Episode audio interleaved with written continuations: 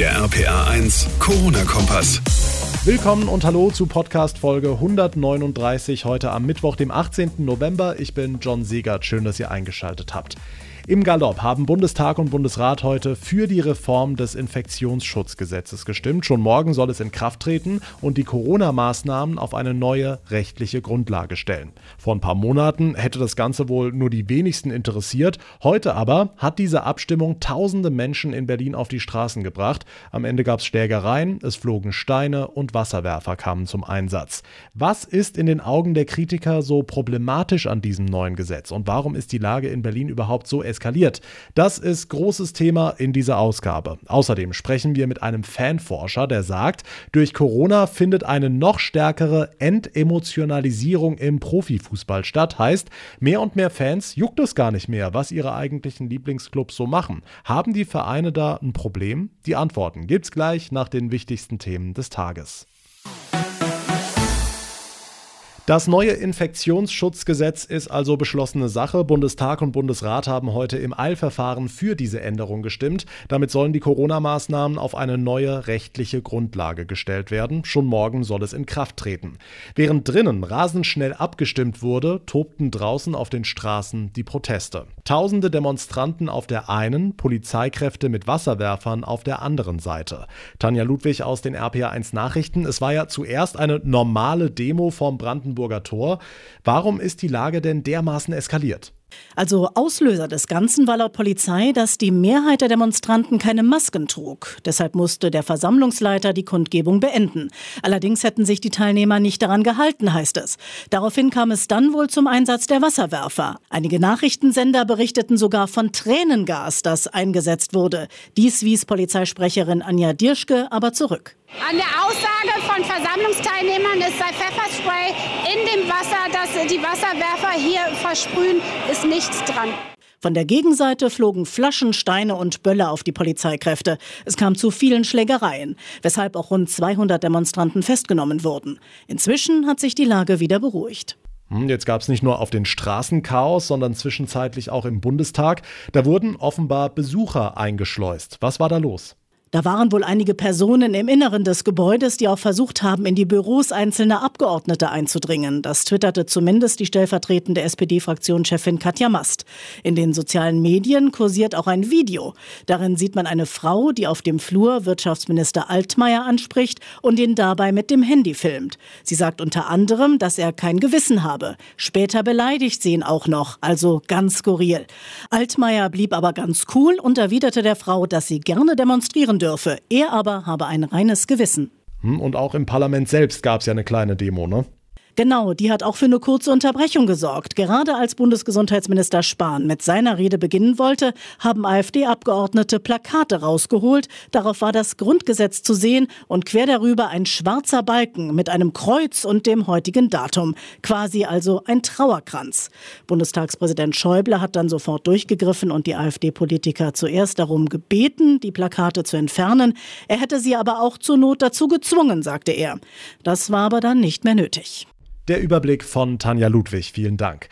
Das ganze Chaos also wegen der Reform des Infektionsschutzgesetzes. Vor Corona hätte man damit eher Gähnattacken provoziert. Heute vergleichen es Kritiker mit dem Ermächtigungsgesetz zu Beginn des Dritten Reiches. Auch, weil es im Rekordtempo durchgepeitscht wurde.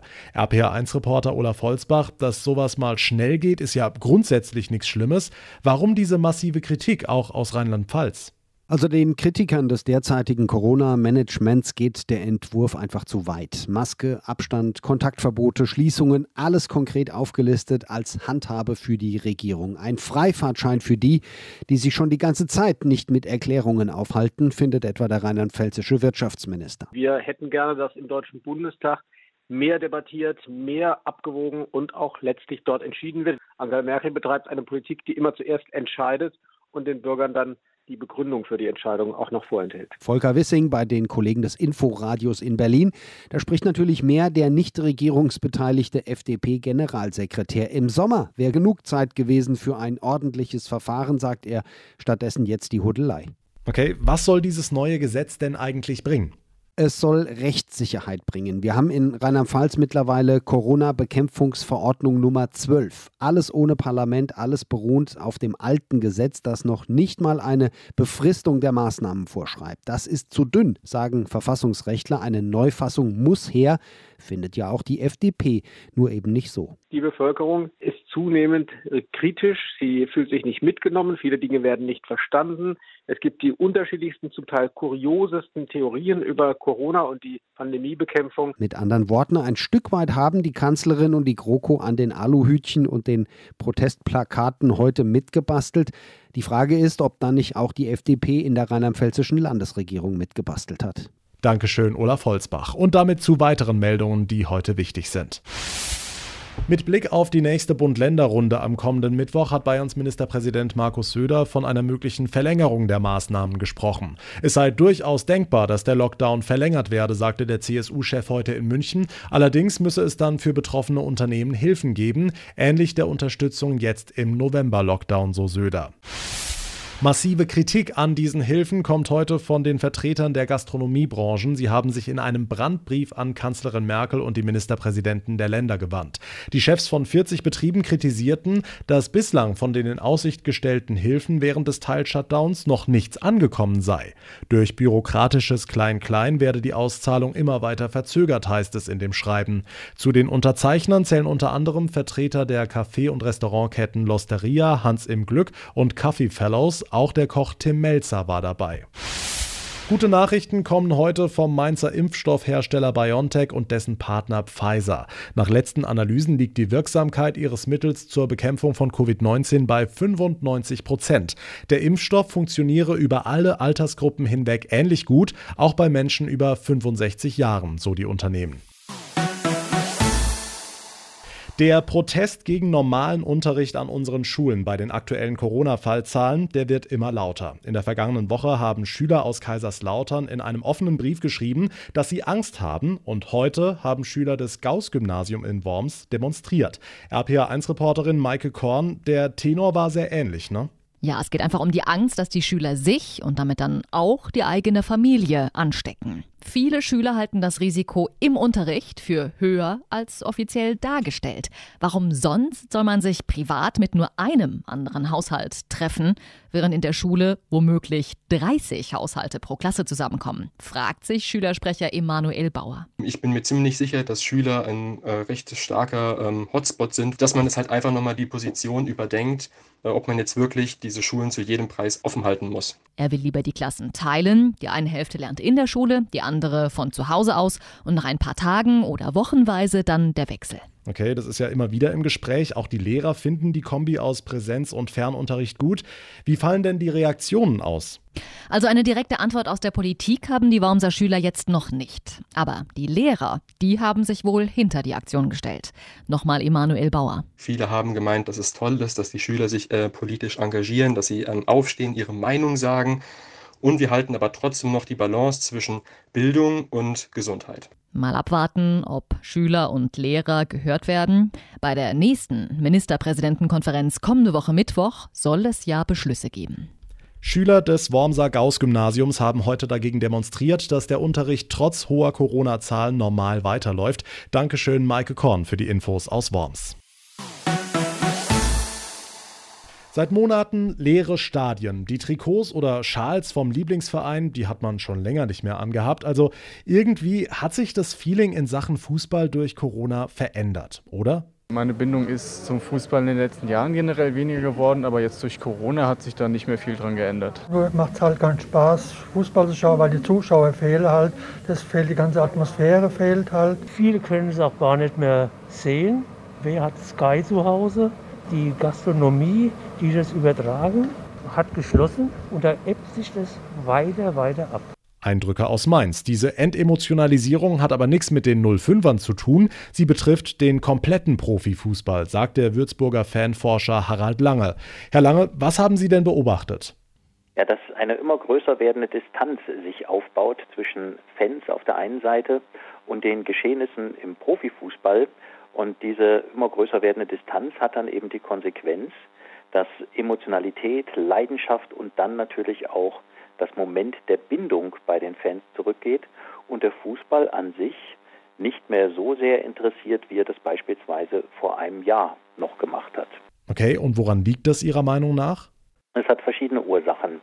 Vor allem aber, dass sich diese beiden Pole immer weiter voneinander entfernt haben. Auf der einen Seite die Interessen der Fans, aber auch die Sorgen, Nöte und Wünschen, Wünsche der Fans, die ja auch eine Idee von Fußball haben, die auch Werte äh, hochhalten, die den Fußball ihrer Meinung nach kennzeichnen sollen.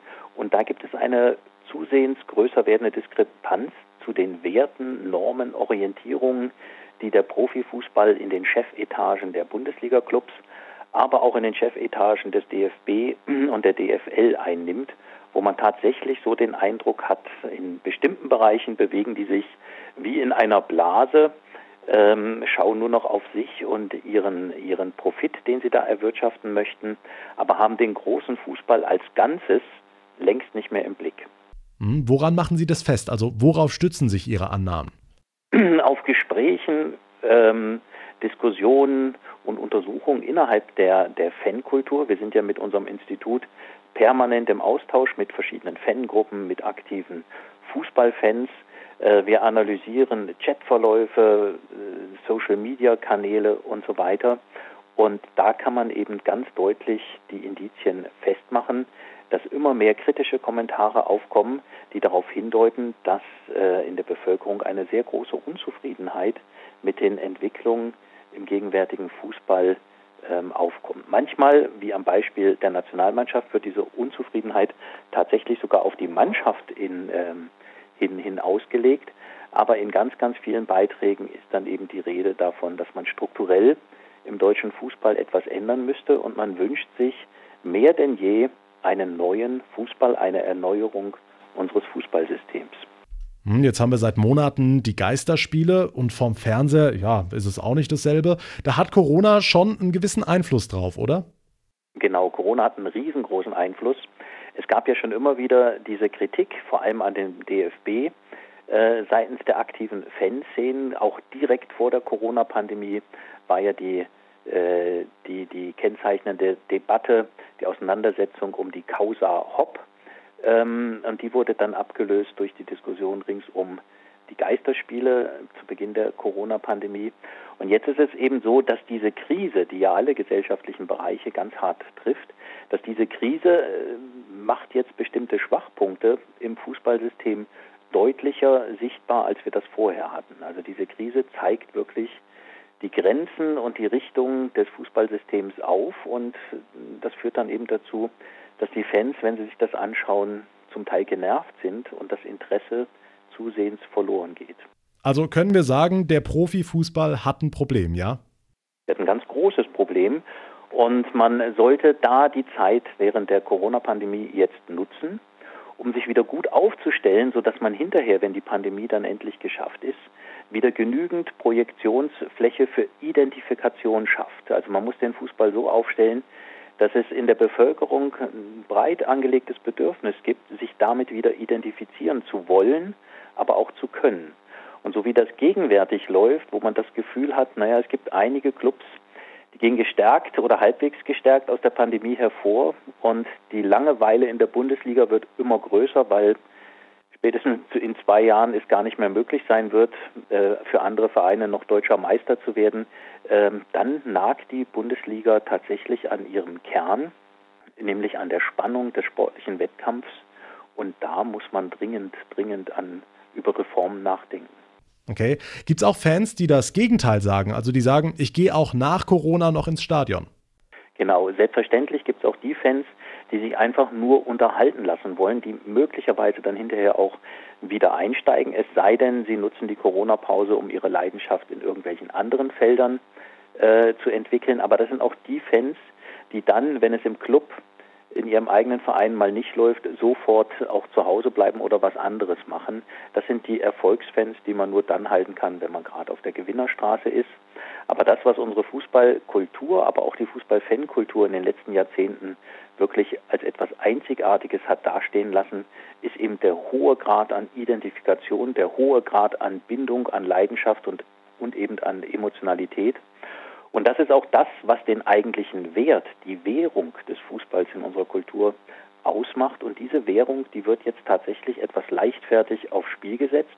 Und da sollte man, wie gesagt, jetzt gerade dran arbeiten, dass man die Bedingungen so situiert, dass diese Währung hinterher auch wieder zieht, weil nur so können Sponsoren, Fernsehgelder und all das ganze Annehmliche wieder angezogen werden. Denn eins steht fest, ohne Bindung der Fans, ohne Emotionalität kann man im Fußball auch kein Geld mehr verdienen sagt Harald Lange, Fanforscher aus Würzburg. Vielen Dank für das Gespräch. Und damit komme ich zum Ende der heutigen Ausgabe. Wenn euch unser Corona-Kompass gefällt, dann würde ich mich wie immer sehr über eine Bewertung bei iTunes freuen. Und ihr verpasst keine Folge mehr, wenn ihr unseren Podcast ganz einfach abonniert. Mein Name ist John Segert. Ich bedanke mich ganz herzlich fürs Zuhören. Wir hören uns dann morgen Abend wieder in der nächsten Ausgabe. Bis dahin eine gute Zeit und vor allem bleibt gesund. Der RPA 1 Corona-Kompass.